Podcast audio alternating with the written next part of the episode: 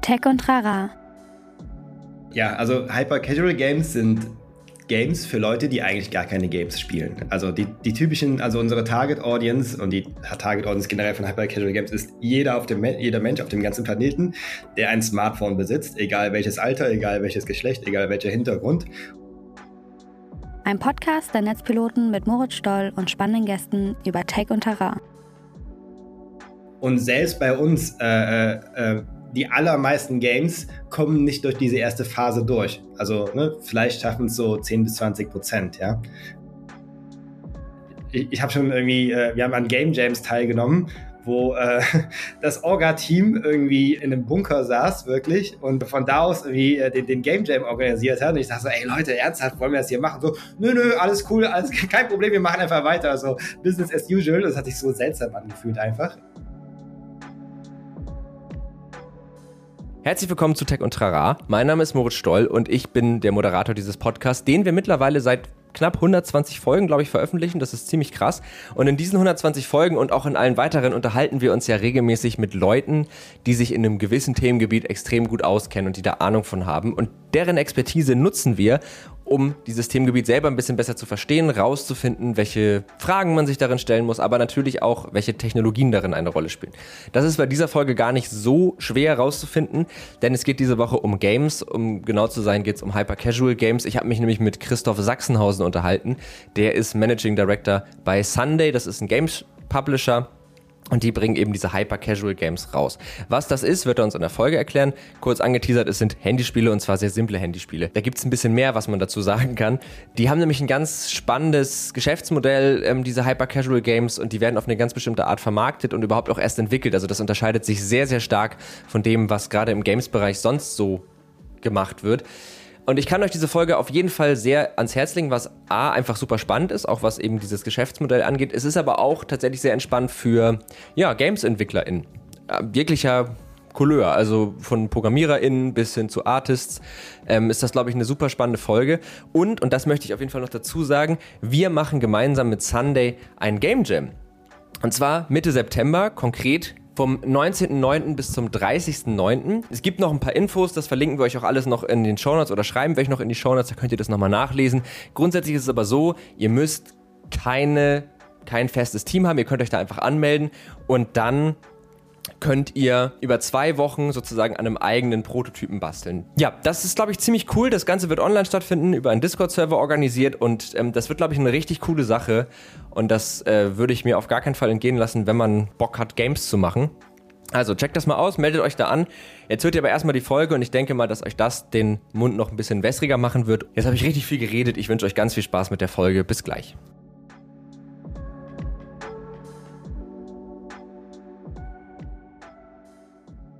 Und dann würde ich sagen, herzlich willkommen zu Tech und Trara und vor allen Dingen herzlich willkommen Christoph Sachsenhausen. Schön, dass du da bist erstmal. Hallo Moritz, danke für die Einladung.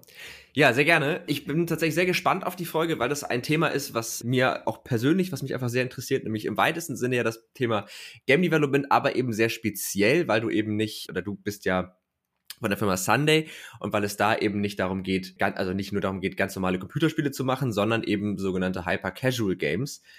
Und über die wollen wir heute sprechen und konkret über die Frage, wie entstehen die eigentlich? Weil ich glaube, das unterscheidet sich, zumindest was du mir auch so ein bisschen erzählt hast, sehr, sehr stark von dem Thema, wie man vielleicht klassische Konsolen- oder Computerspiele macht. Absolut, ja. Und super gerne, äh, super happy, dass ich darüber reden kann. Also, ja. Ja, es ist immer, wenn man, ist immer das Beste, wenn man über die Themen reden kann, die einen begeistern. Was mich tatsächlich so ein bisschen zu meiner ersten Frage führt, und zwar, wie du eigentlich zu diesem Thema Hyper Casual und damit auch zu Sunday gekommen bist.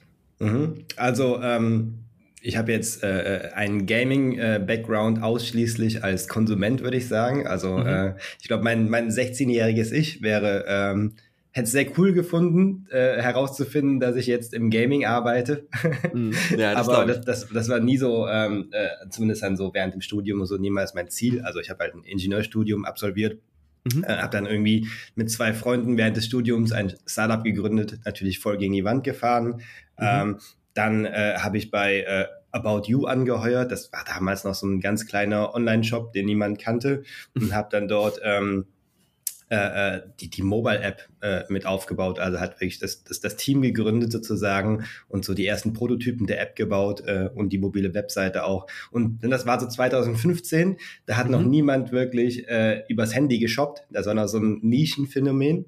Und äh, dann ist es halt explodiert, also ne, dass die Handys halt immer leistungsfähiger wurden und äh, das immer mehr in der breiten Bevölkerung adaptiert wurde, ne, war auf einmal dann der Mobile Traffic äh, äh bei About You von 10% auf äh, über 80, also 85, 90 Prozent gewachsen. Ja. Und halt entsprechend auch der Umsatz, weil die Leute wirklich auch gekauft haben über die App. Ähm, das heißt, das Thema ist halt äh, äh, dort super spannend, super wichtig geworden und äh, aus diesem Mini-Team mit äh, zwei Leuten, wo wir anfangs in der Ecke saßen, waren auf einmal dann nach ein paar Jahren irgendwie 30. Mhm. Ähm, das war eine super spannende Zeit, in der ich halt äh, viel gelernt habe, äh, vor allem dieser Wachstumsphase. Und mhm. ähm, dann äh, habe ich mich nochmal mit meinen damaligen Gründern, äh, Mitgründern, äh, äh, mit denen ich während dem Studium schon mal was gemacht habe, Jonas und Carlo, zusammengesetzt. Die haben in der Zwischenzeit was anderes gemacht. Die haben die, äh, die haben AppLike gegründet. Mhm. Ähm, AppLike ist grob gesagt ein Unternehmen, was äh, äh, sehr umtriebig, äh, umtriebig ist im Bereich des App-Marketings mhm. und auch sehr erfolgreich dort. Ähm, und wir hatten uns überlegt, wie wir das gemeinsam aufs nächste Level bringen können.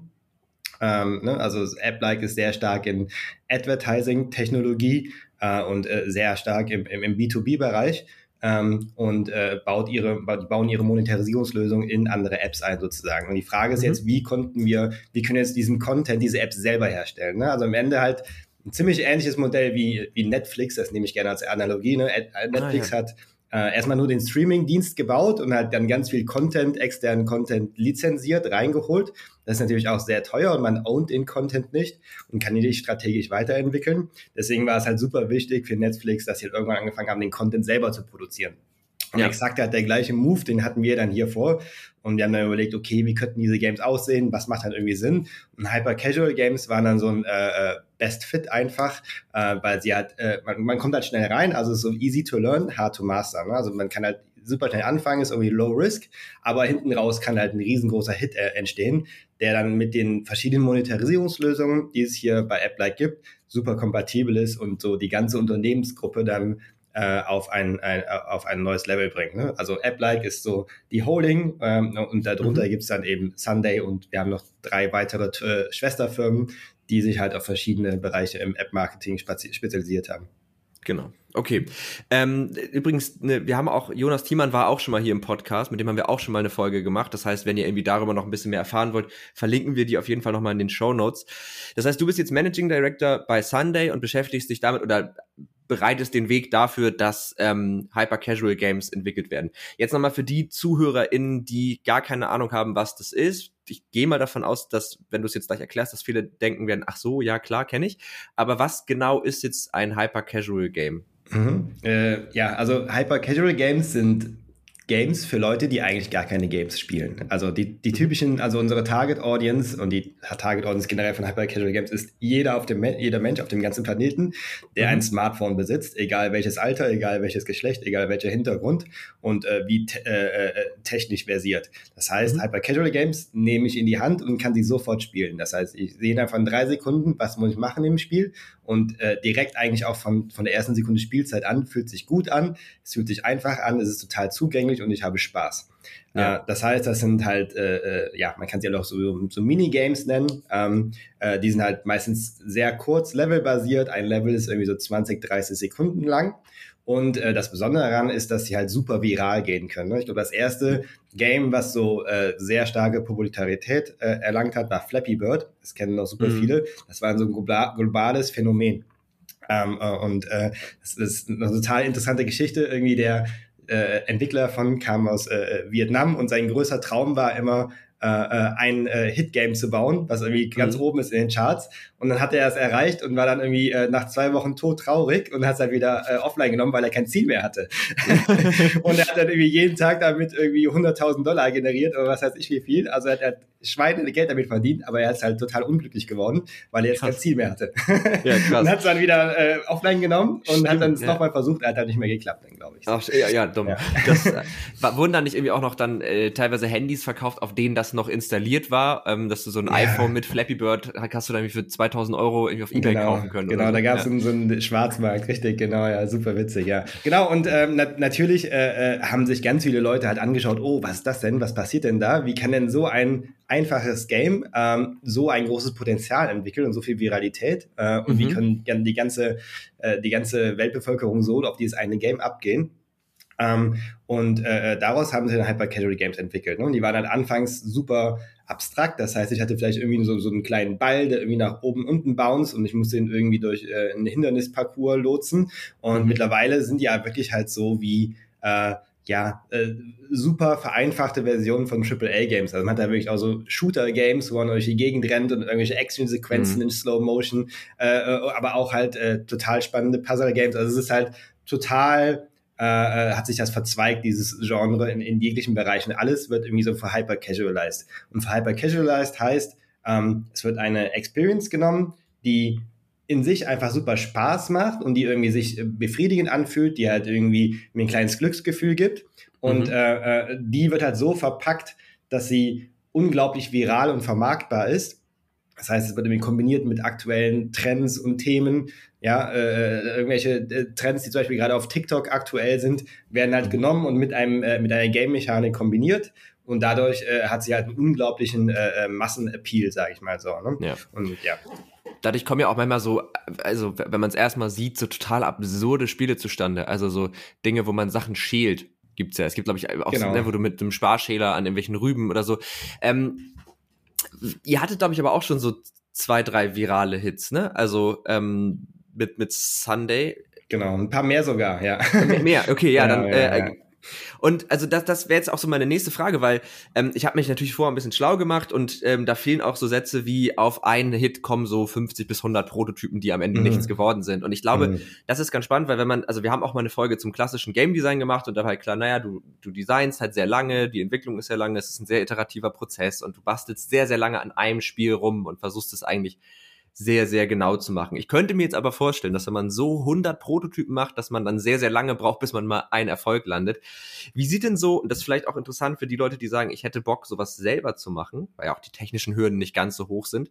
Wie sieht denn so der Design- und Entwicklungsprozess aus mhm, bei einem genau. Hyper-Casual-Game oder auch bei euch? Ja, absolut. Also vielleicht erstmal, um die Frage äh, vorher zu beantworten. Wir haben gerade fünf große Hits. Also das größte mhm. ist immer noch unser erstes Game, was wir selber gebaut haben. Das heißt Cat Escape. Das ist jetzt so mhm. bei ein bisschen über 70 Millionen Downloads. Also es ist schon mhm. äh, äh, immer noch, äh, läuft das halt sehr gut äh, im, im, im Markt. Äh, und äh, ich sage immer gerne, es bezahlt den Großteil der Rechnungen, die hier irgendwie reinkommen und der Gehälter und der, der Miete Krass. und noch ja. ein bisschen obendrauf äh, äh für 30 Leute. Ähm, und ähm, zusätzlich haben wir dann jetzt noch äh, äh, vier bis fünf weitere, die ein bisschen kleiner sind, aber auch super äh, viral gegangen sind. Zum Beispiel unser größter Hit dieses Jahr war das Game Fallbreak. Das war dann auch äh, in den USA in den Top-Charts äh, im mhm. App Store und im Play Store auf Platz eins über mehrere Tage äh, äh und in zehn anderen Ländern auch äh, und äh, war halt auch so, so, so ein Riesending. Äh, läuft jetzt aktuell nicht mehr so riesig wie jetzt ein Cat Escape, also hat wahrscheinlich ja nicht so ein mhm. riesiges Langzeitpotenzial, aber ist halt so in der Anfangszeit super durch die Decke gegangen. Mhm. Ähm, genau, und um auf den äh, Entwicklungsprozess zurückzukommen, wie man dahin kommt, wie man so ein Hitgame baut.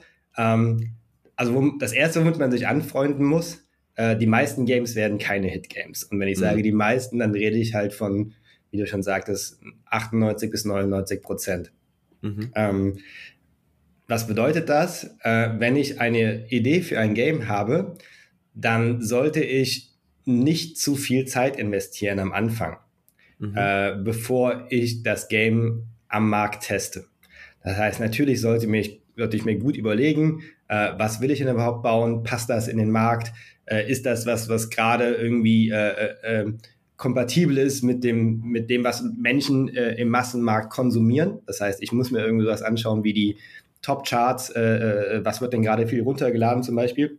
Mhm. Und das Konzept sollte schon passen, klar. Dann sollte ich schon ein paar Stunden Arbeit investieren oder vielleicht auch ein, zwei Tage, um mir was zu überlegen, was halt gut passt.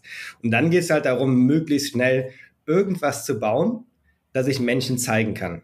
Ähm, mhm. Das heißt, was wir dann machen, ist, wir entwickeln einen Prototypen. An dem Prototypen arbeiten wir manchmal nur drei Tage, manchmal bis zu zwei Wochen. Mhm. Und das erste Ziel ist es halt, diesen Prototypen einfach nur, äh, das ist meist nur ein Level, der ist halt kaum spielbar und noch super buggy, aber es ist halt, es ist halt was da, was man zeigen kann.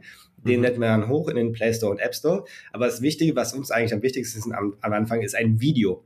Das heißt, wir mhm. machen ein Marketing-Video, wie wir einfach so 20 Sekunden Gameplay zeigen. Ne? Das heißt, es braucht für den Prototypen nur irgendwie 20 Sekunden, die irgendwie gut aussehen. Mhm. Und dann testen wir das, ja.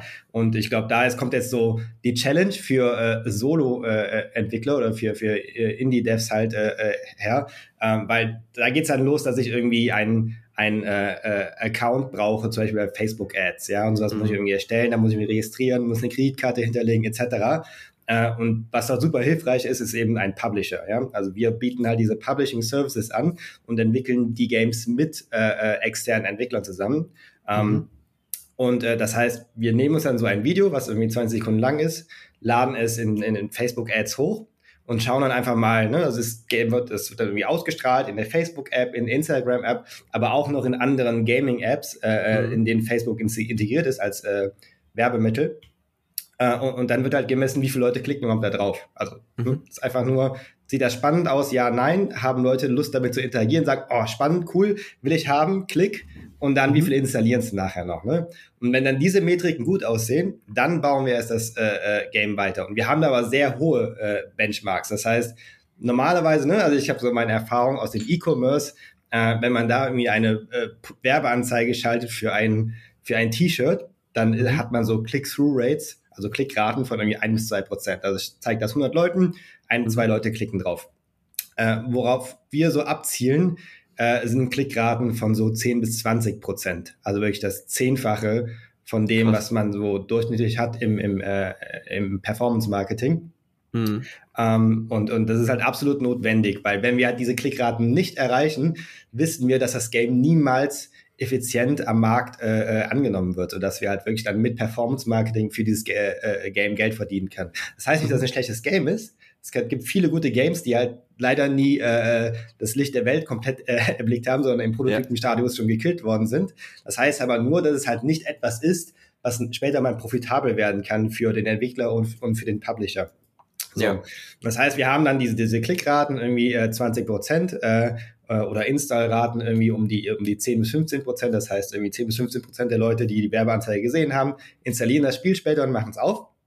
Und wenn wir das sehen, dann bauen wir daraus ein Minimal, äh, Minimum Viable Product, also MVP mhm. nennt sich das. Und das ist da drin, da ist irgendwie alles drin, um irgendwie mal so grob zu messen, wie Leute denn mit dem Game zu äh, interagieren. Das heißt, dann fangen wir wirklich an, wir investieren nochmal so zwei, drei Wochen Zeit und bauen mal mhm. irgendwie so 10, 15, 20 Leveln das Game und machen es aber wirklich so, dass sich gut anfühlt. Ja, also das mhm. sollte schon Spaß machen. Das sollte eine Experience sein, die ich halt in die Hand nehme und äh, wo ich sage, ah oh, cool, das ist irgendwie äh, ein tolles Gefühl, das macht Spaß.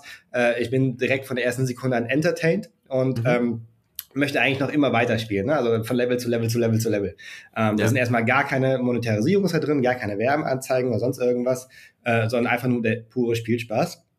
Und dann messen wir halt, wie hoch ist denn der Spielspaß wirklich? Mhm. Wie macht man das? Äh, indem man sich anschaut, wie viele Sekunden verbringen denn Leute äh, innerhalb des Games äh, an einem Tag so. Und wenn mhm. wir sagen, okay, 10 Minuten oder mehr, das ist schon ganz gut, 20 Minuten ist noch besser, das hat schon mhm. Potenzial.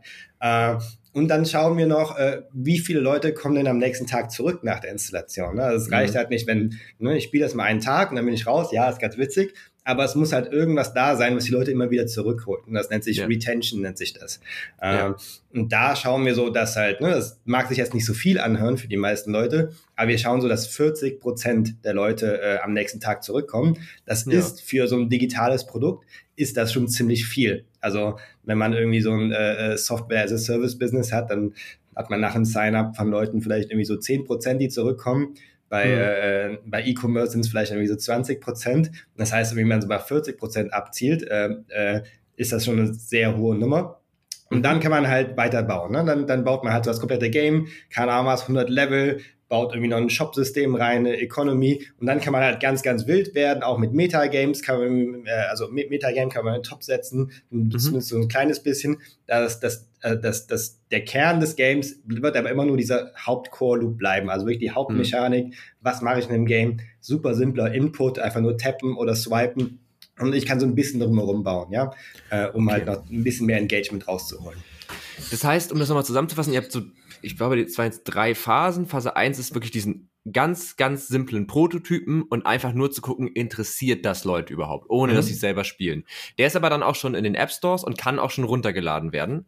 Ja. Dementsprechend wird aber ja wahrscheinlich die Audience, der das ausgespielt wird, relativ klein sein, weil wenn jetzt ganz, ganz viele Leute sich dann eigentlich ein ja total unfertiges Spiel runterladen, verliert man sie ja im Grunde wieder. Genau, oder? wir holen dann nun mal irgendwie so äh, 200 Installs oder okay. was, ne? nur ja. um genug Daten zu haben, um grob äh, eine, eine statistisch aussagekräftige Anzahl Nutzer zu haben, um halt ja. die Daten richtig zu interpretieren, ja. Okay, genau. Und wenn das ähm, irgendwie 10, 20 Prozent äh, Click-Through-Rate erreicht, dann sagt ihr, okay, das hat Potenzial, entwickelt das Ding weiter immer noch nicht in eine finale äh, Geschichte, sondern aber halt wirklich zu einem runden Spiel. Ihr habt mehr Level, ihr verfeinert vielleicht die Mechanik noch ein bisschen, macht es vielleicht grafisch noch ein bisschen anspruchsvoller und guckt, dass es halt wirklich Spaß macht. Und das ist dann sozusagen die Messphase, also ihr messt dann wirklich, wie interagieren die mit dem Spiel und so weiter. Und wenn das dann auch die entsprechend zufriedenstellenden Zahlen liefert, dann fangt ihr an, das Spiel wirklich fertig zu machen und noch weiter auszubauen und kontinuierlich neue Level zu machen, um die Leute auch dann wahrscheinlich dabei zu halten. Ne? Genau. Und äh, ich glaube, was das Wichtige ist, das hört sich jetzt erstmal so sehr logisch an. Klar, macht mhm. irgendwie alles Sinn so, aber was man sich halt bewusst sein muss auf diesem Weg, das meiste erreichen halt diese Zahlen nicht. Mhm. Also, äh, die, also wir, wir machen uns schon super viele Gedanken im Vorfeld, was wir denn bauen. Wir machen super viel Market Research. Wir schauen uns ganz viel an, was machen unsere Wettbewerber, was funktioniert gut in anderen Spielen. Und selbst bei uns äh, äh, äh die allermeisten Games kommen nicht durch diese erste Phase durch. Also mhm. ne, vielleicht schaffen es so 10 bis 20 Prozent, ja. Kann ähm, man denn sagen, dass die, die durch die erste Phase durchkommen, dass die dann auch in der Regel Erfolg haben? Oder ist es auch nein. nicht gesagt? Also nein, es ist eigentlich. Das, das auch nicht gesagt, ja. Auf einer Skala von 1 bis 10, wenn 10 sehr viel und 1 sehr wenig ist, wie viel Glücksspiel ist es denn eigentlich für euch? ja, also äh, wenn, wenn man es schlecht macht, ist es sehr viel Glücksspiel. Ähm, mhm. Das Einzige, wie man halt äh, diesen Glücksspielcharakter äh, äh, reduzieren kann, ne? weil es ist halt einfach, wenn es Glücksspiel ist, ist es ein schlechtes Geschäftsmodell, ganz ehrlich. Mhm. Ne? Also ja, wenn ich einfach nur darauf angewiesen bin, dass ich irgendwie Zeug an die Wand werfen muss und hoffe, dass irgendwas mal hängen bleibt, das ist halt äh, nichts, was man verantwortungsbewusst mit äh, Investorengeld äh, mhm. äh, betreiben kann, sondern äh, wir, wir kriegen halt den Glücksspielcharakter raus, indem wir halt sehr äh, äh, systematisch rangeht, was halt eben diese, diese Minimierung von Risiko angeht. Das heißt mhm. halt die Entwicklungszeiten so kurz wie möglich zu halten, bevor wir äh, äh, Daten sammeln. Und zum anderen halt ein super systematisch analytischer, datengetriebener Ansatz, bei der Ideengenerierung. Ne? Man denkt halt mhm. immer so, ah, diese, diese Games, das ist total, das ist total verrückt, total crazy und ah, was die für Ideen haben und was für ein weirdes Zeug kommt denn da raus.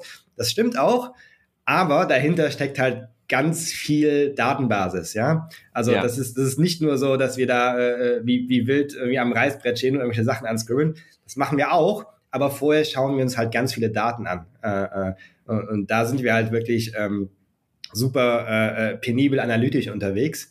Mhm. Und ähm, also, ne, also es gibt eigentlich noch so eine, so eine Phase Null. Ne? Also bevor der Prototyp gebaut wird, wird halt wirklich äh, äh, ganz viel Zeit investiert, in zu verstehen, was könnte denn gerade funktionieren und was würde denn Sinn machen zu bauen. Ja. Ähm, ja. Ich stelle mir das auch so vor, dass natürlich ihr durch diesen Prozess den Vorteil habt, dass ihr auch aus jedem Misserfolg wenig, weil ihr habt ja so viele Daten, dass ihr natürlich ganz gut lernt, okay, das scheint nicht zu funktionieren. Dann stelle ich es mir auch wieder sehr anstrengend vor, weil dieses, was funktioniert jetzt gerade, das verändert sich ja auch kontinuierlich. Das heißt, wahrscheinlich ist ein Wissen, was ein Jahr alt ist, schon in großen Teilen nicht mehr ganz so relevant. Ja, ne? ja, genau. Also die, der Markt ändert sich super schnell, äh, die Games ändern sich super schnell. Also man kann eigentlich sagen, jedes halbe Jahr sehen die Games komplett anders aus. Es mhm. gelten neue Regeln am Markt, weil sich irgendwie äh, alles so schnell ändert, weil neue Wettbewerber da sind, weil mhm. neue Marktsituationen, weil neue Technologie da ist. Ähm, äh, also ja, es ist äh, sehr schnelllebig und sehr komplex. Und ja, also hm, nur als Beispiel, wir haben ähm, vor anderthalb Jahren noch wirklich so gearbeitet, dass wir halt versucht haben, ganz viel Zeug einfach an die Wand zu werfen und gucken, was hängen bleibt. Mhm. Äh, und haben dann gemerkt, dass das funktioniert halt irgendwie nicht. Ne? Also wir, wir, können da unsere ersten Erfolge nicht gut mit reproduzieren, das klappt halt nicht. Ähm, und haben dann halt nochmal so einen wichtigen Schritt eingeführt, dass wir uns halt, ähm, das hört sich jetzt auch banal an, ne? aber immer wenn wir halt gefailt sind, wir sind halt super oft gefailt, haben wir es halt hingesetzt und haben gesagt, warum haben wir jetzt gefailt? Warum hat das nicht geklappt? Und haben halt mhm. versucht zu verstehen, was stimmt denn jetzt eigentlich hier mit unseren Prototypen nicht? Warum sind das jetzt nicht Konzepte, die irgendwie mit den Dingern, die in Top-Charts sind, konkurrieren können. Und das mhm. hat nochmal die Qualität, äh, äh, die wir so produzieren, auf ein neues Level gebracht. Also man muss da super ehrlich sein mit sich selber und seinem Team und sich wirklich am besten, äh, an den besten der besten äh, Prototypen und Games messen und halt ja. vergleichen. Also wa warum wird das jetzt nicht akzeptiert? Warum mögen Leute das nicht? Und meistens kommt man halt ähm, relativ schnell dann zu antworten. Also wenn man, wenn man ehrlich ist mit seinem, ne, wenn man sich irgendwie so, ein, so ein Marketing-Video erstellt, äh, wo man irgendwie dann das Gameplay sieht von dem, von dem Game. Und äh, also das Beste ist, man zeigt einfach mhm. mal seiner Mutter oder irgendwie der, einer Freundin ja. oder irgendjemandem, der überhaupt nichts mit äh, Gaming zu tun hat. Mhm. Und fragen so, was, was passiert denn da überhaupt? Was, was, also, was muss man im Game machen? Und wenn das, ja. wenn Leute nicht von ein bis drei Sekunden verstehen, was ist das Ziel im Game? Warum macht das Spaß? Wie kann ich gewinnen? Und warum ist das super funny und warum kann das irgendwie auch äh, äh über, über äh, eine Stunde lang witzig sein? Mhm. Dann habe ich was falsch gemacht, wenn die Leute das nicht, äh, dieses sofort dieses Verständnis haben. Und ja. da liegt dann auch wirklich dann die, die Challenge. Ne? Also, also diese, in diesen drei Sekunden äh, den, den, den, den Spieler komplett abzuholen und ihn äh, heiß darauf zu machen, äh, äh sich das jetzt runterzuladen. Ja, ja, das stelle ich mir äh, wie eine schwere Aufgabe auf jeden Fall vor. Ähm, jetzt hattest du ja schon so ein bisschen anklingen lassen, ihr arbeitet mit externen EntwicklerInnen zusammen, aber ihr, ich habe auch mal auf eurer Seite geguckt, ihr sucht ja auch immer wieder Leute für Inhouse. Wie ist, wie, also habt ihr EntwicklerInnen bei euch angestellt oder Game Designer oder diese ganzen äh, Geschichten? Wie arbeitet, also arbeitet eine Person oder arbeitet ein Team so an einem Prototypen? Gibt es da Rollen? Also habt ihr Artists mhm. und Programmierer und wie, also wie ist das geregelt? Genau, also wir sind so aufgestellt, wir haben drei äh, interne Game-Teams, wir sind gerade dabei, das mhm. vierte zu bauen. Ähm, mhm. Und jedes Game-Team agiert so wie ein eigenes Studio. Das heißt, mhm. äh, die kriegen halt äh, alle Daten, die sie brauchen, um halt erfolgreich zu sein am Markt, um halt die besten Ideen zu generieren und alle Ressourcen. Äh, das heißt irgendwie Tools, äh, äh, aber halt auch äh, Infrastruktur wird halt bereitgestellt, äh, Marketing-Ressourcen etc. Mhm. Ähm, und die geht einfach los, entwickeln ihre eigenen Ideen. Da gibt es keinen irgendwie, äh, äh, ja, kein, kein Absegnungsprozess, dass irgendwie ein Projekt freigegeben muss, sondern die können halt komplett selbstbestimmt Ideen entwickeln. Mhm. Ähm, und jedes Team ist aber halt eigentlich wie so eine, ja, wie, wie also das, das ist wie alles drin, was man braucht, aber halt so klein wie möglich. Äh, mhm. Und was wir da als optimale Größe gefunden haben, sind fünf Leute. Und innerhalb von dieser fünf Leute müssen einfach ein paar Rollen abgedeckt sein. Das heißt, es muss jemand da sein, der macht das äh, Game Design. Also, also ne, Design meine ich jetzt nicht das, das Visuelle, sondern wie fühlt sich das an? Wie ist die Experience? Mechaniken was, und so. Genau, Mechaniken. Ja. Was ist das Thema? So, in welche Richtung geht das? Wie kann man daraus eine Experience bauen, die über 100 Level Spaß macht? Mhm. Ähm, dann natürlich Programmierer. Äh, ne, das, es muss halt am Ende irgendwie Code geschrieben werden. In Unity benutzen wir also Unity 3D. Uh, äh, und ein uh, Technical Game Artist. Uh, wir mhm. haben diesen Term Technical noch davor, weil wir nicht Leute brauchen, die einfach irgendwie jetzt nur tolle äh, Kunstwerke in Photoshop erstellen können, sondern das müssten halt, äh, das muss halt direkt zusammen mit dem Programmierer in Unity ins Game auf, eingebaut werden. Das heißt, wir haben 3D-Modelle, Shader, Texturen etc., sowas, Animationen, sowas wird alles halt von unserem Technical Artist übernommen. Und mit diesen drei Rollen, das heißt irgendwie Game Design, ähm, äh, Programmieren und äh, Game Art, kann man eigentlich so ziemlich alles machen, was, äh, äh was man will. Und ne, mhm. ne, damit man ein bisschen so Ressourcen hinschaften kann, haben wir gesagt, okay, es gibt zwei Programmierer, zwei Artists und dann einen Game Designer und der Game Designer kann dann so die Ressourcen halt aufteilen, wie es gerade passt. Das heißt, wir haben zwei Prototypen parallel entwickeln. Ne, mhm. Dann hat man so ein bisschen, wenn das nicht eine klappt, das eine nicht klappt, dann klappt vielleicht das andere. Und ne, man, wenn da irgendwie gerade einer was krank, äh, irgendwie krank ist und im Urlaub, kann zumindest das andere weitermachen.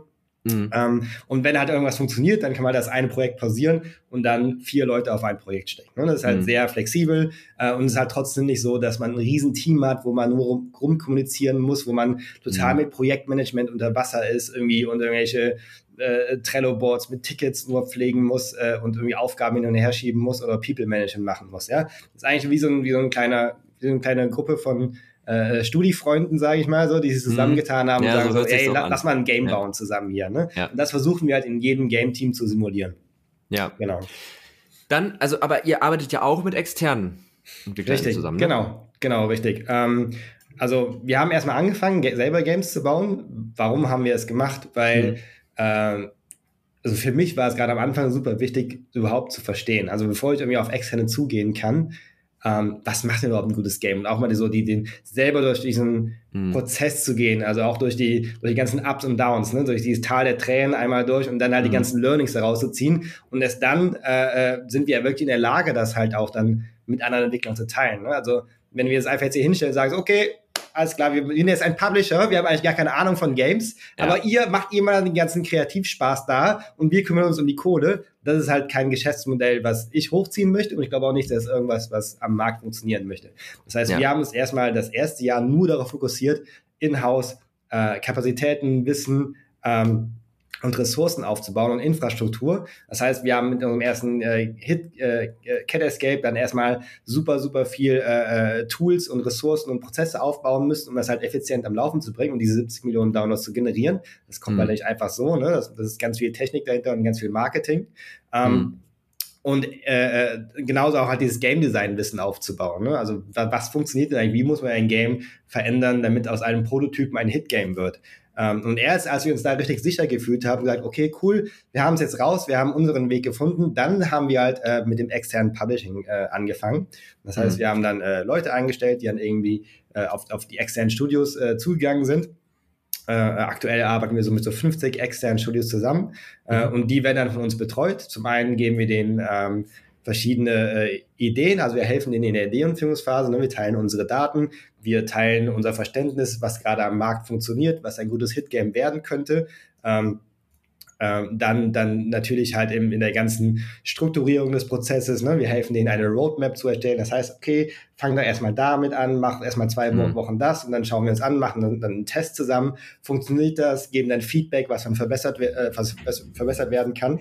Ähm, mhm. Und äh, begleiten dann ne, im Idealfall den kompletten Prozess bis dann ein Hitgame daraus entsteht. Und natürlich die, das ganze finanzielle, das heißt Marketing, äh, Monetarisierung, aber wir unterstützen halt auch auf dem Weg. Das heißt, ne, also wenn ich jetzt irgendwie äh, mit, mit drei Buddies zusammen Games entwickle und mache das Fulltime, ich muss von irgendwas leben. Ja, ich kann nicht irgendwie nur warten, dass ich hoffentlich mal in einem Jahr ein Hitgame baue. Das heißt, wir äh, äh bezahlen dann auch äh, oftmals ähm, für jeden Prototyp, den wir zusammen testen. Ne? Das sind jetzt keine Riesenbeträge, aber es reicht halt, damit das Studio am Leben bleibt, ne? damit die halt einfach ja. sich keine Sorgen um Geld machen müssen, ja. sondern dass sie sich voll auf ihre kreativen äh, äh, Skills äh, fokussieren können und einfach coolen Output bauen können. Und äh, äh wir, wir versuchen die halt so, so frei wie möglich zu räumen da. Und natürlich, wenn es dann ein Hitgame gibt, dann äh, äh gibt es dann ein Revenue-Share-Modell, wo wir sagen, okay, wir teilen uns irgendwie den Umsatz. Also das heißt, im Grunde ist ja auch die, die Idee hinter diesem, ähm, dass ihr das Inhouse so angefangen habt, natürlich, also das macht für mich total Sinn, weil ihr dadurch ja nicht nur am Anfang einmal den Markt verstanden habt, sondern ihr versteht ihn ja jetzt auch nochmal immer, könnte ich mir vorstellen, ganz anders, als wenn ihr nur mit externen Publishern zusammenarbeitet. Und ist natürlich cool, wenn die dann auch so ein bisschen befreit agieren können, so ein bisschen so die Vorteile von so einem Publisher irgendwie mitnehmen können und auch so ein bisschen die Sicherheit, weil in, in Sicherheit ist man ja doch irgendwie kreativer.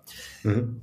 Wie würdest du denn die Kreativität, die da gefragt ist, beschreiben? Weil es ist jetzt ja nicht diese, diese freie, uh, ich tob mich hier irgendwie komplett aus und wir machen jetzt das Spiel, das wir selber immer schon als Kinder spielen wollten, Kreativität. Aber es mhm. ist ja trotzdem kreativ, also ich finde auch Mathe braucht total viel Kreativität und dadurch, dass ihr so datengetrieben seid und das natürlich irgendwie auch erfüllen müsst, was, also was muss vielleicht jemand auch mitbringen, der sagt, er hat irgendwie Bock, Hyper-Casual-Games zu machen? Was, worauf sollte ja. der sich einstellen oder die? Genau, also die, die Kreativität, die wir haben äh, und an den Tag legen, ist natürlich eine sehr, ich, ich würde es nennen, so evolutionäre Kreativität. Das heißt, äh, auch wenn wir uns sowas anschauen wie das iPhone, ja, das war irgendwie so, so ein Meilenstein in der Geschichte der Technik. Ähm, mhm. Aber trotzdem gab es ja vorher irgendwie Handys mit Touchscreen und es gab irgendwie mhm. so Personal Assistants. Ne? Was das iPhone halt gemacht hat, es hat halt irgendwie ne, die Basis genommen von dem, was schon da ist, also irgendwie ein Handy mit einem großen Screen, aber die haben halt irgendwie ein paar kritische Sachen eben verändert, damit es halt gut geworden ist. Ne? Das war zum, an, zum einen so der Touchscreen und dann halt dieses App-Ökosystem, ja. Ähm, ja. Und äh, was wir halt, wie wir, wie wir vorgehen in unserer Kreativität ist auch, ähm, ne, also es geht hier nicht darum, dass äh, äh craziest äh, Kunstwerk äh, zu erschaffen und das weirdeste Game, das jemals gab und irgendwas, womit halt niemand irgendwas anfangen kann, sondern ähm, wir arbeiten durchaus mit, mit äh, Restriktionen. Ne? Das heißt, oftmals hilft es auch wirklich ein, äh, ein, ein äh, wenn man ein Produkt benutzen, äh, entwickeln möchte, was halt andere Menschen benutzen, etwas zu nehmen, was schon da ist und daran etwas zu modifizieren und zu, zu mhm. verbessern. Ja, also eben dieses, dieses iPhone-Beispiel. Mhm. Das heißt, wir schauen uns ganz viel an, was funktioniert denn äh, in anderen Games ganz gut? Also sowohl irgendwie andere Mobile Games, das können auch irgendwie so zwei, drei Jahre alte Hyper-Casual-Games sein, wie wo wir uns fragen, so, wie können wir das denn irgendwie nochmal so wiederbeleben? Wie können wir das kombinieren mit einer anderen Mechanik?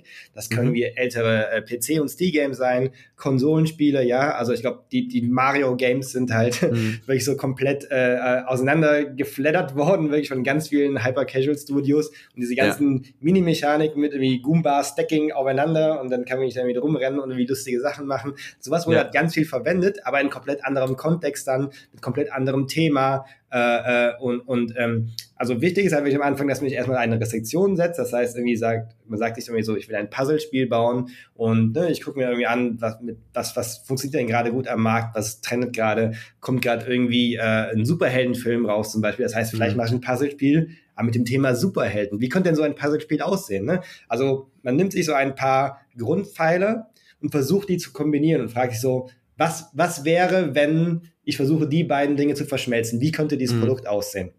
Ne? Mhm. Also nicht komplett so auf den freien Berg und meditieren und dann kommt der heilige Einfall und das ist ja das Hit-Game, sondern wirklich so zwei Komponenten nehmen, versuchen die irgendwie zu verbinden und sich fragen, was wäre, wenn. Ne? Äh, ja. Und ähm, genau, wenn du deine Frage war, glaube ich, so, was braucht man äh, denn, denn für Rollen darin? Ne? Ja. ja, also genau, was muss jemand mitbringen, der oder die sagt, ich will das machen? Also, ähm, weil man, also ich, zum Beispiel wäre jetzt so eine Sache, die ich im Kopf hätte, ist vielleicht tatsächlich ein bisschen wenig Eitelkeit. Oder ein bisschen mhm. weniger, weil Eitelkeit, glaube ich, da so ein bisschen fehl am Platz ist, könnte ich mir vorstellen. Oder, Absolut, genau, ja. ja. Also womit man sich halt äh, sehr schnell anfreunden muss, das ist halt, dass halt Meinungen und Expertise halt äh, mhm. sehr schnell hinterfragt wird und sehr schnell ähm, äh, äh, auch äh, das, am eigenen Ego kratzen kann. Ne? Also mhm. ne, wenn man halt permanent äh, dem Versagen ausgesetzt ist und halt permanent nur direktes Feedback kriegt, was denn mit dem Game nicht stimmt und warum das nicht funktioniert und dass es niemand haben möchte. Das kann bei vielen Leuten, wenn man nicht darauf vorbereitet ist, halt Selbstzweifel hervorrufen, klar. Mhm. Ähm, das heißt, was man auf jeden Fall mitbringen muss, ist halt eine gewisse äh, mentale Resilienz. Das heißt, man muss halt wirklich äh, direktes Feedback aushalten können. Mhm. Und man muss es aber auch halt aufnehmen und äh, sich damit verbessern wollen. Ja? Das heißt, idealerweise die Leute, also die Leute, die richtig gut sind, ähm, äh, die wir eingestellt haben, das sind dann Menschen, die bringen sehr viel Passion ins mhm. Produkt, wenn sie daran arbeiten, denen macht das wahnsinnig viel Spaß, die genießen diesen kreativen Prozess, immer wieder aufs neue, cool, neues Projekt, ja, richtig geil, habe ich Bock drauf und das können wir machen und die kriegen direkt tausend Ideen, sind aber auch dann sehr fokussiert und sagen, okay, ja, cool, die ganzen Ideen, aber jetzt lass erstmal das bauen. Das ist das, wo wir jetzt so einigen, uns einigen können, wie das Produkt aussehen soll. Und dann ziehen mhm. die das halt wirklich äh, in, super effizient durch. Mhm. Und ähm, natürlich hoffen die, dass es ein Hitgame wird. Jedes Mal ist die Hoffnung da, cool, das, das ist jetzt vielleicht, ist jetzt vielleicht. Mhm. Aber dann, äh, sobald wir es halt am Markt testen, muss halt so ein gewisses Detachment geben. Ne? Das mhm. heißt, äh, äh, die, die besten Kreativer, die ich so kenne, die, die haben zwar diese Passion und haben jedes Mal den Anspruch, was wirklich Tolles zu bauen, was sich toll anfühlt, oder ohne aber äh, diesen, diesen Überperfektionismus mitzukriegen und jedes kleine Detail, also sind da sehr bewusst, ja klar, hier mach ich meinen Quickfix, da mach ich einen Workaround, scheißegal. Ich will einfach nur schnell sein, ich will schnell viel Output produzieren. Mhm. Äh, und der muss sich halt gut anfühlen, aber der muss nicht bis ins kleinste äh, Detail perfekt sein. Und wenn ich es dann aber dann anderen Leuten zeige, dann und die das nicht mögen, dann hat das nichts mit mir zu tun als Mensch. Mhm. So, ne? Sondern ist dann ja. so, ja, okay, das ist mein Output, ihr mögt ihr nicht, ist egal. Warum mögt ihr nicht? Erzählt doch mal, dann kann ich was daraus lernen, dann kann ich vielleicht nächstes Mal besser machen. Okay, ja. und, und, dann, aber die, die, die nehmen das nicht als Scheitern wahr. Ne? Das ist halt, das ist halt immer noch ähm, ein wertvoller Output, den sie halt geliefert haben. Und mhm. ne, die können das in sie, die können halt einfach den Prozess halt in sich wertschätzen. Okay, das, das, das klingt sehr, sehr vernünftig. Ich finde aber auch eh dieses, dieses äh, Meditieren, dann kommt der heilige Einfall, das ist eh so eine Sache, die man, von der man sich vielleicht auch in anderen Bereichen, also nicht nur im Hyper Casual, manchmal so ein bisschen verabschieden muss, weil ja auch, also es gibt ja, glaube ich, ein Buch, wo ähm, so die Tagesabläufe von so großen kreativen Köpfen, also von Thomas Mann über andere Autoren und so. Und das sind einfach alles richtige Arbeitstiere gewesen. Ja, genau. Oder noch also, nicht mal Arbeitstiere, ja. aber sehr strukturiert so in dem, was sie tun. Ja, und, und, und ganz viel ist halt wirklich so, dass halt ähm, ne, viele Leute denken, okay, wenn sie anfangen zu malen, irgendwie, dann, dann müssen das erste Bild muss recht ein Kunstwerk sein. Es geht erstmal ja. darum, mal erstmal 100 Bilder. Setz du erstmal ja. hin und mal einfach mal drauf los, mach einfach mal ganz viel, mach erstmal Output und achte gar nicht so sehr auf Qualität. Mach erstmal nur Quantität und dann musst ja. du halt ganz schnell merken, dass die Qualität automatisch mit der Zeit hochgeht, weil du einfach ja. so viel dich damit befasst, du übst jeden Pinselstrich, das Handgelenk, das geht alles viel flüssiger, du kommst viel mehr auf Ideen, du weißt, was möglich ist, was nicht möglich ist. Ja, und, genau. Ähm, ja, das sollte erst mehr Schritt sein total, äh, ich weiß nicht, mich erinnert das auch total, Elden Ring wirst du ja wahrscheinlich auch mitbekommen haben, dass ja. es, spielst du es zufällig? Äh? Ich habe leider keine Playstation zu Hause, also nee, ich, ich okay. habe ich hab ein paar, äh, paar Mal in so Streams reingeguckt, aber es, ja. sieht sehr cool aus, ja. Es ist mega cool und es ist ja, wie alle Soul-Spiele dafür bekannt, wahnsinnig schwer zu sein. Also du wirst ja. in diesem Spiel immer mal wieder sterben und das sehr häufig und wenn ein mhm. Bosskampf kommt und das kann extrem frustrierend sein, bis zu dem Punkt, wo man versteht, dass dieses Sterben einfach eine Mechanik ist, ein Teil des Prozesses, ja, dass du Teil das brauchst. Ja. Genau, dass du das brauchst, um mehr gelernt zu haben, wieder reinzugehen und wieder, und das ist ja im Grunde das, was bei euch halt auch der Punkt ist. Ne? Also du musst genau. wahrscheinlich sogar mal scheitern, weil du durch das Feedback wieder neue Ideen bekommst und wenn einfach von vornherein klar ist, du wirst hier nicht sofort ein Hitgame machen, das ist, das ist gar nicht möglich und du brauchst diese scheiternden Episoden, dann glaube ich frustriert es ja, wahrscheinlich ja. auch. Ich habe lustigerweise, ich habe vor ein paar Tagen, äh, ich hatte es immer schon auf der auf der Wunschliste gehabt. Ich habe einen Switch und ich habe mir halt äh, Hades runtergeladen. Das ist ja auch so ein ja. bisschen, ne, ganz viel Scheitern, immer wieder von vorne, immer wieder von vorne. Ja. Und ich hatte am Anfang so äh, und hatte einen ersten Boss besiegt und dachte so, ah cool, jetzt habe ich die nächste Area freigeschaltet und dann bin ich gestorben, dachte, Hä, wieder von vorne. Ich hatte den ersten Boss besiegt und ich brauchte aber erstmal selber noch wie so, ah cool, ja, nee, es geht immer wieder von vorne los, aber jeder Run ja. macht halt wieder Spaß. Und jedes Mal ist ja. ein bisschen anders und jedes Mal nehme ich was mit und lerne was dazu. Und das ist genau, genau. dieses Mindset, ja. Ja, genau. Und ich glaube, das ist, hat auch ganz viel mit Geduld zu tun. Aber das ist mir, glaube ich, auch nochmal wichtig, weil ähm, der, also der Game-Standort Deutschland ist, ich habe mich damit auch mal so ein bisschen beschäftigt, weil ich auch mal eine Zeit lang überlegt habe, so ein bisschen in den Bereich zu gehen, weil äh, so Unity und so sind mir jetzt nicht fremd, könnte man sagen.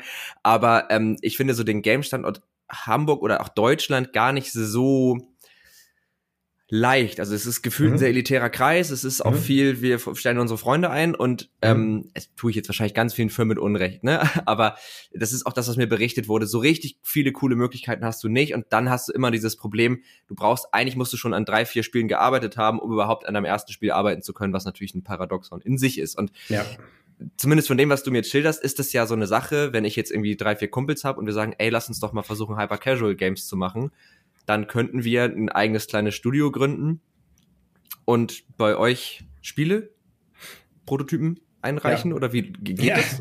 Ja, genau. Also ich glaube, zum einen muss ich sagen, äh, ich will jetzt hier auf gar keinen Fall irgendwie äh, ein, Bashing der äh, deutschen oder der Hamburger Games-Industrie betreiben. Nein. Also ich glaube, es gibt ja super viele wahnsinnig erfolgreiche Unternehmen in Deutschland und auch in Hamburg, die sich halt über die Jahre da äh, echt was Tolles aufgebaut haben, was auch echt gut funktioniert, vor allem wirtschaftlich, das muss man wirklich sagen.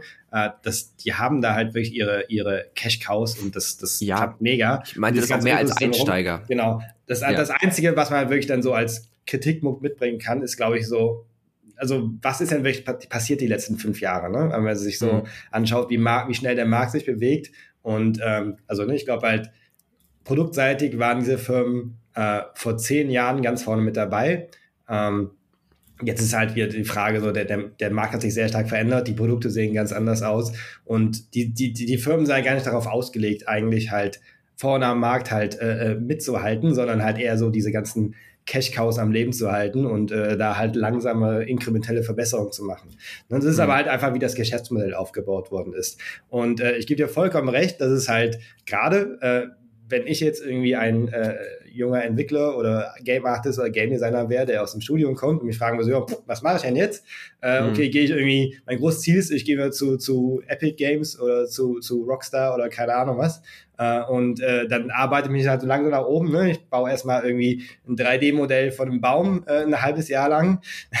und das wird dann hoffentlich ein paar Mal verwendet im Spiel. Und, äh, äh, ne? und dann kriege ich vielleicht ein bisschen mehr Verantwortung. Und, ne? Aber so richtig lernen ähm, wie ein Game funktioniert, tue ich da ja nicht. Ne? Also mhm. wenn, wenn ich irgendwie das große Ziel vor Augen habe, ich will irgendwie Games bauen, ich will in meinem Leben irgendwie kreativ äh, äh, Entertainment-Produkte äh, äh erschaffen, dann äh, ist es ja, der ist, wie du meinst, der Einstieg halt super, super schwierig. Und das Einzige, was einem da übrig bleibt, ist ja so, so Indie-Games bauen. Ne? Das heißt, mhm. irgendwie, ich kann dann irgendwie schauen, so, ne, ich hoffe so, dass ich einen Steam-Hit baue oder irgendwie was für die Konsole. Aber auch da ist halt die Erfolgswahrscheinlichkeit super gering. Ne? Ich glaube, es gibt ja. halt viele Förderprogramme in Deutschland, die das halt äh, stark unterstützen. Also wir sind da schon in Deutschland sehr stark aufgestellt, was die Förderung angeht. Aber selbst da habe ich halt irgendwie Entwicklungszeiten von schon mal mindestens im halben Jahr oder ein Jahr oder zwei Jahre. Und ne, wenn man, sagen wir, so im Kopf mal durchrechnet, dann brauche ich ein Team irgendwie, äh, irgendwie so drei bis zehn Leute, was das dann alles kostet und, ne, mhm. und dann, wie hoch ist die Wahrscheinlichkeit, dass dann nach einem Jahr oder zwei Jahren das wirtschaftlich erfolgreich ist. Das ist halt, ne, das ist, dann hat man halt einmal ein Projekt dann gekillt und einmal was gelernt und dann mhm. das nächste, das ist schon wieder hart dann. Ne? Also genau, ähm, deswegen, meine Meinung ist, äh, äh, äh wenn ich gerade frisch aus dem Studium komme, äh, und irgendwie so mich frage, was mache ich jetzt überhaupt mit dem ganzen theoretischen Wissen, was ich jetzt angereicht habe, ist erstmal halt möglichst viel Output kreieren. Ne? Also das, was mhm. wir gerade gesagt haben. Und wie geht das am besten? Ich glaube halt wirklich, dass, ne, also dass dieses Hyper-Casual-Entwicklungsmodell ähm, ist halt genau das. Also easy to learn, hard to master. Jeder kann mhm. da reinkommen, der so ein bisschen Unity kann. Ne? Wir haben halt super viele Quereinsteiger hier. Ja? Also wir haben Leute, die haben irgendwie Lehramt Sport studiert und haben sich das so selber beigebracht und ja. haben schon Hitgames gebaut damit und haben das als Haupteinnahmequelle seit äh, über fünf, sechs Jahren. Äh, also das, das, das geht auf jeden Fall und die leben halt gut davon. Ne? Ähm, und die genießen halt den Prozess. So, das, das ist halt. Ja. Aber äh, es dauert halt wirklich halt also ne, man, man kann sich ja irgendwie so entscheiden. Also entweder ich mache jetzt ein paar Jahre lang Hyper Casual, lerne halt super viel, nehme halt viel mit, aber man kann auch wirklich halt tief da reingehen in diese Industrie und man kann es halt wirklich lange machen. Ne? Also diese Games wird es halt immer geben. Es wird immer ja. irgendwie kleine Games mit riesiger Userbasis haben, die irgendwie mit witzigen Mechaniken äh, monetarisieren und erfolgreich sind im Markt. Das äh, ist sowohl halt ein cooles Einsteigermodell, aber auch was, was man halt langfristig machen kann und da richtig, richtig gut drin werden kann. Ja. Ja, das klingt nämlich so. Also, dass man einfach da eine Möglichkeit hat, viele, einfach genau, viel Output zu generieren, viele Zyklen zu durchlaufen und wie du schon gesagt hast, mit jedem Zyklus lernt man irgendwie was Neues. Ich kann mir aber auch vorstellen, dass es jetzt für, für so sehr passionierte ProgrammiererInnen wahrscheinlich nicht das allerbefriedigendste Feld ist, weil, ähm, also ich, ich erinnere mich auch noch an so Projekte, wo klar war, wir machen Prototypen, der wird mhm. danach vermutlich auch gar nicht mehr angefasst. Und dann hast du immer so zwei, drei Leute dabei, die dann anfangen, riesige UML-Diagramme ja. zu machen und so, jetzt machen wir mega die krasse Struktur und das Framework und so. Du denkst, ja, aber das genau. dauert halt genauso lange, wie das Projekt einfach eben zu machen. So. Genau, genau. Da, da muss man sich halt fragen, worauf habe ich Bock? Habe ich Bock, Systeme zu bauen und irgendwie ja. Architektur aufzusetzen, die irgendwie noch in fünf Jahren effizient läuft? Ähm, oder möchte ich halt äh, äh, ja Entertainment bauen? Ne? Möchte ich was ja. bauen, was Spaß macht? Also bin ich ein, äh, äh, ein, ein Programmierer oder bin ich ein Gameplay-Programmierer? Ne? Also es ist halt, mhm. wir sagen halt, wir, wir nennen die Position auch Gameplay-Developer. Ne? Das ist mhm. ja was anderes, wenn ich, wenn ich etwas baue, was womit ich spielen kann, womit ich Spaß habe, oder etwas, das einfach nur also nur, ne, das ist also mega hart, mega challenging, aber etwas ja, baue, ja. was halt äh, äh, effizient ist und skalierbar und maintainable, ne? Also diese klassischen Programmierparadigmen. Äh, das ist halt sehr gegenläufig, ne? Weil das eine ist halt super Upfront Invest und zahlt dich erst so hinten raus und das andere ist halt, ne, du machst erstmal quick and dirty und guckst erstmal so, dass es Spaß macht und nachher kannst du immer noch aufräumen. Das sind halt ja. zwei Welten, die so ein bisschen kollidieren und das äh, kollidiert auch oft mit dem äh, deutschen Mindset, was halt viele Leute so äh, mitbringen. Zum einen, ja. was sie halt in der Uni antrainiert kriegen, zum anderen, was sie auch in Firmen halt antrainiert kriegen, die so, ne, macht das ordentlich, von Anfang an durch, durch, gut durchgeplant, mach erstmal zehn UML-Diagramme, ganz genau. Ähm, es bringt aber niemandem ein UML-Diagramm, wenn das Spiel am Ende keinen Spaß macht. Ja? Das ist ja. ein bisschen das Problem dahinter. Ja, genau. Wobei ich mir vorstellen kann, dass man wahrscheinlich auch äh, gewisse Dinge immer mal wieder wiederverwenden kann aus dem einen Prototypen in dem nächsten und so. Genau, das heißt, wahrscheinlich, genau. wenn man da so ein bisschen ein Auge oder ein Gedanke für hat, zu sagen, ich mache das vielleicht irgendwie mal in der Leerlaufphase, nehme ich mir genau. mal drei alte Projekte und ziehe mir da ein paar Sachen das, raus. Das machen wir auch ganz viel. Ne? Also wir bauen ja. für jedes äh, Projekt bauen wir verschiedene Art Assets oder verschiedene Libraries. Und mhm. jedes Mal, wenn wir ein Projekt killen, dann versuchen wir alles daraus zu äh, extrahieren, mhm. was irgendwie noch nützlich sein könnte. Und wir packen das alles in eine große Library rein. Das ist irgendwie dann ein Unity-Projekt. Da sind dann die ganzen Art Assets drin, schön nach Foldern sortiert so. Aber wir bauen nicht mit dem Mindset, von Anfang an, oh, das muss auf jeden Fall wiederverwendbar sein. Wir bauen ja. erstmal nur Fokus, das muss Spaß machen. Okay, hat nicht geklappt, okay, wir killen das, aber lass das mindestens noch ein bisschen hier so die, das Projekt zerfleddern und rausholen, was noch, genau, ja. was, was noch irgendwie nutzbar ist, richtig. Ja. Wie so ein altes Auto, noch gucken, welche Teile können wir noch gebrauchen. Ja. Genau das, genau das. Dann habe ich noch so einen ähm, Aspekt und zwar tatsächlich so Hyper Casual in Deutschland. Also mhm. ähm, wir haben ja jetzt kurz schon so die Games-Industrie in Deutschland angerissen und es gibt natürlich auch Mobile Game Studios in äh, Deutschland noch in Hamburg, aber das sind jetzt keine Hyper, also da ich glaube Forge of Empires zum Beispiel kommt ja von InnoGames. Ich glaube ja. ja. Ähm, ne, aber das ist ja kein Hyper Casual, das ist ja einfach tatsächlich was anderes. Wie sieht's da aus? Und vor allen Dingen, was mich da tatsächlich interessieren würde, wie einfach ist es da auch Leute zu finden? Mhm. Ja, das ist schwer. eine sehr interessante Frage, denn äh, ich glaube, es gibt in Deutschland ähm, sehr viele sehr gute äh, Game-Programmierer und Artists. Also die, die, die Games-Industrie in Deutschland ist echt auf einem guten Stand. Ähm, mhm. Da gibt es viele Leute, die Ahnung haben, die es seit vielen, vielen Jahren machen. Interessanterweise, ne, also Hyper Casual ist eigentlich ein sehr globales Phänomen. Es gibt super viele Länder, die halt da extrem stark sind im, im Bauen dieser, dieser Prototypen und äh, in, in dem halt viel darüber geredet wird. Mhm. Äh, Deutschland ist definitiv kein Land davon. Mhm. äh, und ich glaube einfach eben, weil, ähm, ne, also wie sind wir hier in Deutschland mit Games aufgewachsen? Das ist irgendwie, ich hatte früher einen, einen Gameboy, äh, äh, dann beim Kumpel bin ich in ein Super Nintendo spielen gegangen. Ich durfte selber mhm. keins haben, aber ich hatte dann irgendwann einen PC und dann habe ich irgendwie Counter Strike gezockt und äh, Diablo und diese ganzen Dinger.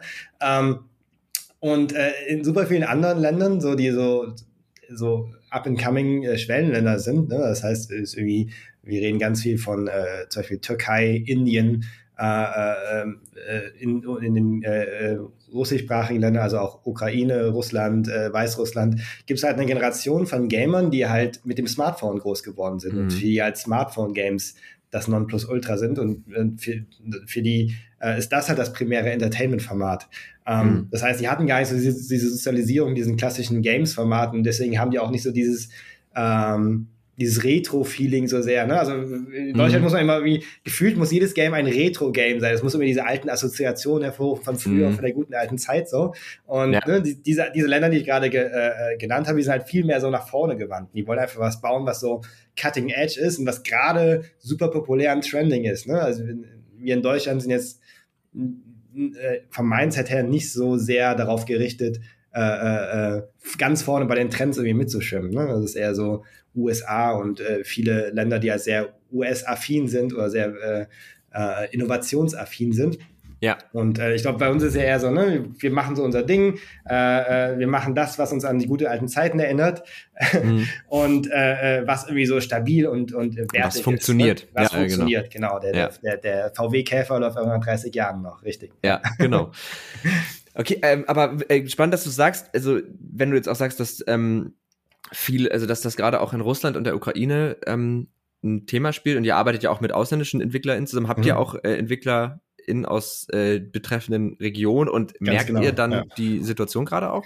Ja, also ähm, zum einen, ähm, also wir haben super viele Leute eingestellt aus der Türkei und aus dieser CIS-Region hieß sie früher äh, mhm. äh, und Indien. Ähm, fast niemand aus Deutschland, muss man wirklich sagen. Ich habe mhm. äh, viele Interviews mit deutschen Game-Entwicklern geführt.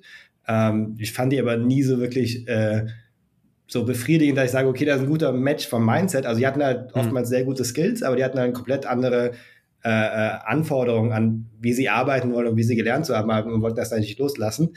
Ähm, und ähm, äh, ja, wir, wir merken jetzt die aktuelle Ukraine-Krise schon, einfach weil halt äh, ne, zum einen ist halt Russland als Markt äh, nicht mehr existent sozusagen. Mhm. Und, und, auch wirklich, wir haben jetzt auch einige Leute eingestellt aus der Ukraine, die äh, also eine, eine äh, eine, eine äh, Marketing-Artistin äh, haben wir eingestellt, die schon vor, bevor das äh, äh, alles losging, den Vertrag unterschrieben hatte. Und die war wirklich in mhm. Kiew und wir haben versucht, die irgendwie rauszuholen. Das oh, hat zum Glück dann funktioniert, dass sie hat irgendwann wirklich dann, äh, also wir haben sie eigentlich eingestellt als normale Angestellte und ist dann als Flüchtling hier rübergekommen, als mhm. Geflüchtete. Mhm. Und, ähm, und dann noch äh, ähm, jemand äh, als Projektmanager, der halt vorher in der Softwareagentur gearbeitet hat, in mhm. Kiew, der es noch so gerade rüber geschafft hat, bevor halt ähm, äh, Männer nicht mehr die, die Grenze überschritten, äh, Ach, überschreiten krass, durften. Ja. Äh, ja. Der ist dann mit seiner Family rüber und äh, dem haben wir halt auch äh, zum Glück einen Job anbieten können. Ja. Ähm, genau. Und äh, ja, es gibt super viele Studios, die davon betroffen sind, mit denen wir zusammenarbeiten. Ähm, äh, das heißt auch äh, ganz viele Konferenzen, die irgendwie in dieser Region stattfinden, die haben da super schwer. Also es gibt da teilweise ich, ich habe schon irgendwie, äh, wir haben an Game Jams teilgenommen, wo mhm. äh, das Orga-Team irgendwie äh, äh in einem Bunker saß, wirklich, oh, und äh, von da aus irgendwie äh, den, den Game Jam organisiert hat. Und ich dachte so, ey Leute, ernsthaft, wollen wir das hier machen? So, nö, nö, alles cool, alles kein Problem, wir machen einfach weiter. So, Business Krass. as usual. Das hat sich so seltsam angefühlt einfach. Das glaube ich, ähm, ja. Und ich musste irgendwie einen Talk halten. mhm. so, okay, ich hoffe, euch geht's allen gut. Äh, wir reden jetzt mal hier über Games. Ich hoffe. Ja, einmal wirkt alles sehr banal irgendwie so, ne? Ja, ja, genau, richtig, richtig. Auf der anderen Seite ist es auch irgendwie toll, dass man irgendwie in so einer schwierigen Situation dann sich auf was äh, äh, konzentrieren kann, was den Leuten Spaß macht und was sie zusammenbringt. Ne? Weil ja, diese, diese, diese, diese Game-Entwickler-Community ist halt super international, da gibt es keine Grenzen. Da arbeiten mhm. auch Ukrainer mit Russen zusammen. Mhm. Und äh, die, die, die haben halt keine Probleme miteinander, ja. Also, äh, und auch auf diesem Game Jam, wo halt wirklich dann äh, das in der Ukraine gehostet wurde, äh, gab es dann auch russische Entwickler und die, ne, das, das klappt halt aber, weil da aber was anderes im Vordergrund steht. Ne? Ja. Und, äh, ja. Ja, krass. Also das äh, ist irgendwie auch schön, dass es dann, genau, dass es dann auch Menschen irgendwie zusammenbringt, obwohl das gerade irgendwie in einer schwierigen Zeit ist. Und kann ich mir aber auch vorstellen, dass natürlich ähm, Arbeit ist ja auch irgendwie manchmal auch tatsächlich, so blöd es klingt, eine willkommene Ablenkung. Ähm, manchmal auch eine Ablenkung von Dingen, die eigentlich wichtiger sind. Das gibt's ja auch, aber in solchen Fällen kann es natürlich einfach schön sein, sich einfach mal auf ein Thema zu konzentrieren, für das man brennt. Ähm, ja, aber ich glaube tatsächlich, dass wir damit eigentlich so einmal dieses ganze Thema ganz gut durchgegangen sind. Ne? Also wir mhm. haben, wir haben erstmal ganz viel darüber gesprochen, wie du zu dem Thema gekommen bist, was es überhaupt ist, wie ihr das so entwickelt haben. Dann haben wir, glaube ich, sehr ausführlich über den Entwicklungsprozess gesprochen. Das war mir aber auch wichtig, weil ähm, ich war einer dieser Studenten, die dachten, was mache ich denn jetzt? Und ne, und ich habe, ich wusste das damals nicht. Wer weiß, wie meine Karriere ausgesehen hätte, wenn ich äh, schon vor drei, vier Jahren auf das Thema Hyper Casual gestoßen wäre. Ja. Ähm, und das finde ich total spannend, glaube ich, auch für jetzt Studierende und für Leute, die vielleicht aber auch irgendwie sagen, ich brauche nochmal einen Karrierewechsel. Muss ja, ja, nicht immer Webshops bauen, man kann ja auch mal was, was anderes ja. machen. Und ich, ich glaube, was, was jetzt noch, äh, was ich noch einmal anbringen möchte, ich habe jetzt sehr viel ja. erzählt, was im deutschen Markt der nicht so gut funktioniert. Aber wir haben es als, als Thunder jetzt auf die Fahne geschrieben, dass wir halt auch den, also dass wir halt Hyper Casual dem deutschen Markt näher bringen möchten. Das heißt, wir möchten erstmal ganz viel Aufklärungsarbeit leisten. Warum ist es überhaupt toll für äh, junge Entwickler, die in den Markt reinkommen möchten? Äh, äh, und warum ist es auch toll für Leute, die äh, vielleicht irgendwie schon seit fünf Jahren dabei sind, sich aber irgendwie stuck fühlen, äh, ewig an dem gleichen Projekt rumbauen und irgendwie genervt sind von den ganzen Arbeitsweisen und dass das für die nochmal ein frischer Wind sein kann. Ja. Ähm, ne? Also dass wir sind gerade dabei, halt verschiedene Programme aufzusetzen, auch zusammen mit Universitäten, dass wir in die Vorlesung mit reingehen, ein bisschen erklären, was irgendwie so machbar ist. Ähm, und äh, äh, wollen auch mehr in den deutschen Markt investieren. Ja. Ähm, Ne? Und äh, es ist halt ganz viel, müssen wir halt arbeiten am Mindset. Ich glaube, das Skillset ist echt super hoch in Deutschland. Das ist echt gut. Aber äh, es ist halt viel mehr dieses, äh, äh wir, wir möchten Leute aufklären, wie es halt auch gehen kann, was auch ein guter Einstieg in Gaming ist oder auch wie man auch langfristig Erfolg im Gaming haben kann äh, und wie man dann überhaupt da rangehen muss und dass man auch so ein paar alte ja. Paradigmen einfach dann einfach loslassen muss. Ja, und vielleicht kann dieser Podcast ja ein bisschen äh, dazu beitragen, das wäre ja sehr schön, wenn, äh, wenn das vielleicht den einen oder anderen schon mal irgendwie in, die, in das richtige Mindset zumindest mal so lenkt. Ähm, genau. Dann würde ich sagen, machen wir inhaltlich, wenn es für dich okay ist, mal einen kleinen Cut. Wir haben noch zwei Kategorien, die ich gerne noch mit dir machen würde. Äh, die sind auch ganz schnell gemacht. Äh, das wäre einmal der sogenannte Tech Changer. Und zwar ist da die Frage nach der technischen Innovation in deinem Leben, wo du sagst, die hat für mich tatsächlich, das war so ein richtiger Gamechanger, die hat für mich irgendwas verändert. Ab mhm. dem Zeitpunkt habe ich irgendeine Sache anders gemacht als vorher, anders gesehen als vorher. Ähm, da hatten wir, genau, da hatten wir schon ganz viele Sachen. Wir hatten das Smartphone natürlich, das Internet, ist klar. Aber wir hatten auch mal eine, die meinte Heizdecke. Ganz ehrlich, ist im weitesten Sinne auch technisch. Habe ich nie geahnt, wie geil das ist. Ja. Ähm, gibt ja, es da was? Ja, ja, doch. Ich überlege gerade. Also meine, ich habe zwei Sachen, glaube ich. Und das eine mhm. ist halt äh, relativ äh, langweilig. Ähm, aber ich habe einfach ein äh, zwei Meter Handy-Ladekabel am Bett. Das ist, das ist super viel nice. wert. Ja, ja, genau. Ja. Weil ne, man hängt halt immer so abends irgendwie so morgens halt irgendwie so und guckt, dass das Kabel ist irgendwie zu kurz. Ich habe einfach ein langes Kabel bei Amazon bestellt. Mega gut. Smart. absoluter Life-Changer. Und jetzt kann ja. ich halt, egal wie, irgendwie da quer auf mich aufs Bett legen, habe immer noch äh, äh, das Ladekabel dran. Sehr smart.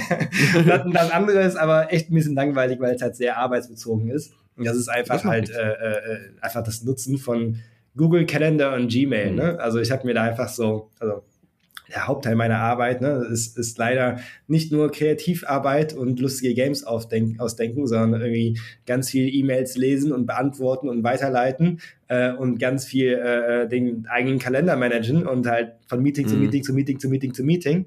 Ähm, und äh, da habe ich mir einfach so verschiedene äh, äh, ja, Tools gebastelt. Mhm. Bei E-Mail zum Beispiel das 4D-System nutze ich, äh, basiert auf der sogenannten Eisenhower-Matrix. Mhm. Super spannend. Also wenn ich eine E-Mail reinkriege, ist es, es, gibt vier Sachen, die ich machen kann. Entweder du, das ist das erste D, ich mache mhm. sie sofort, direkt beantworten, zack, ist raus, abgehakt. Das zweite D ist Delay, das heißt irgendwie, äh, ja, muss ich noch machen, ist jetzt nicht super wichtig, aber mhm. ist dringend, muss ich später noch machen. Das heißt, ich markiere das mit dem Label, später machen. Mhm. Das kommt automatisch auf meine To-Do-Liste dadurch. Das dritte ist Delegate, also an jemand anderen weiterleiten, sagen so, ey, hier kannst du dich mal drum kümmern oder halt die Frage irgendwie zurückstellen an jemand anderen. So, das ist halt aus dem Weg, das ist halt raus, wird auch noch markiert als, ah, ich habe dem damals halt hier irgendwie denen die E-Mail weitergeleitet, damit ich es noch im Kopf habe. Und das vierte mhm. ist halt Delete. Das sind so Sachen so, pff, machst du eh nie, ist nicht wichtig, irgendein Spam, interessiert mich nicht, weg damit direkt. So. Ja, ja. Und dann hast du halt immer die Möglichkeit, Inbox Zero zu haben. Du kannst halt alles aus deiner Inbox äh, äh, archiviert in Gmail, bist komplett auf Null und hast halt automatisch deine To-Do-Liste, was muss ich ah, als nächstes cool. machen und äh, äh, das, wo andere Leute noch an arbeiten müssen, was du halt weitergeleitet hast. Ja. Tolles System, hat mein Leben geändert. Sehr gut. Ja, das meine ich mir vielleicht auch nochmal äh, äh, ja. reinziehen, weil also ich, ich mache es immer so, entweder mache ich sofort oder ich habe ein Trello-Board, wo heute dringend allgemein steht und dann ja. und dann. Aber dann schiebst halt du wieder hin und her mit dem System, musst zwei Systeme pflegen gleichzeitig. Ist, halt, ist nicht ja. ideal, ja. Du hast recht, das ist, äh, Gmail ist schon, Gmail ist auch einfach das beste E-Mail-Postfach, muss man leider wirklich sagen. Ja. Gut, dann äh, brauche ich noch eine Empfehlung von dir. Ähm, meine Gäste und ich sprechen jede Woche eine Empfehlung aus für irgendwas. Das kann eigentlich alles Mögliche sein. Ähm, ich würde, ich kann auch direkt anfangen, falls du noch kurz überlegen möchtest. Ich habe nämlich eine Software, die ich gerade wieder relativ viel benutze, die ich unfassbar gut finde.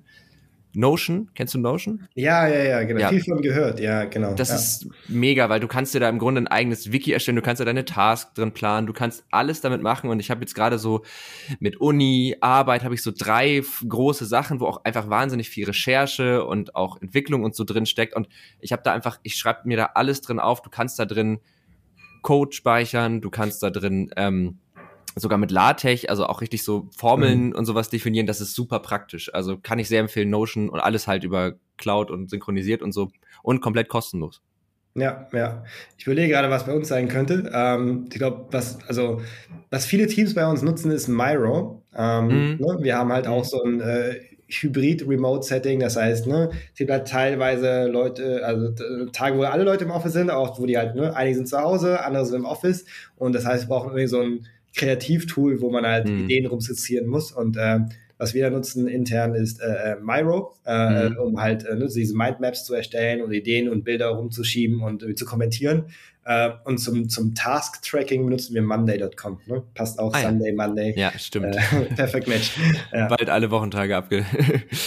ja, cool. Ähm, Dankeschön. Also Myro und Monday, ähm, die Empfehlung findet ihr auf jeden Fall auch in den Show Notes natürlich. Und ähm, ja, ich glaube, damit sind wir tatsächlich auch so einigermaßen am Ende gekommen, aber wir haben jetzt auch tatsächlich eine gute Stunde ge geschnackt. Das ist, äh, kam mir nicht so vor und das ist immer ein gutes Zeichen für einen Podcast, wenn es kurzweilig ja, ist. Das kann ich nur so zurückgeben.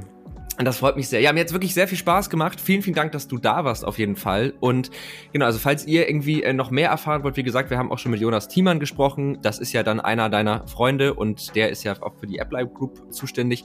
Und das könnt ihr euch nochmal anhören. Da wird das Thema Hyper Casual auch angeschnitten, aber heute sind wir sehr viel genauer drauf eingegangen. Und ansonsten, falls ihr irgendwie EntwicklerInnen seid oder Bock auf das Thema habt, dann glaube ich, schaut einfach mal bei Sunday vorbei. Da sind, glaube ich, auch immer irgendwie Jobs ausgeschrieben. Also wer weiß, vielleicht äh, arbeitet ihr bald auch an einem Hyper-Casual-Game mit. Und genau, falls es noch Fragen, Anregungen, Kritik gibt, natürlich immer an techundtrara.netzpiloten.de oder auf Twitter an techundtrara oder auf allen anderen Plattformen einfach an Netzpiloten. Dann, falls da noch was ist, leiten wir das natürlich auch gerne weiter. Ja, vielen Dank, dass du hier warst. Vielen, vielen Dank, hat sehr viel Spaß gemacht. Dankeschön. Tschüss. Tschüss. Tech und Trara. Ein Podcast der Netzpiloten mit Moritz Stoll und spannenden Gästen über Tech und Trara.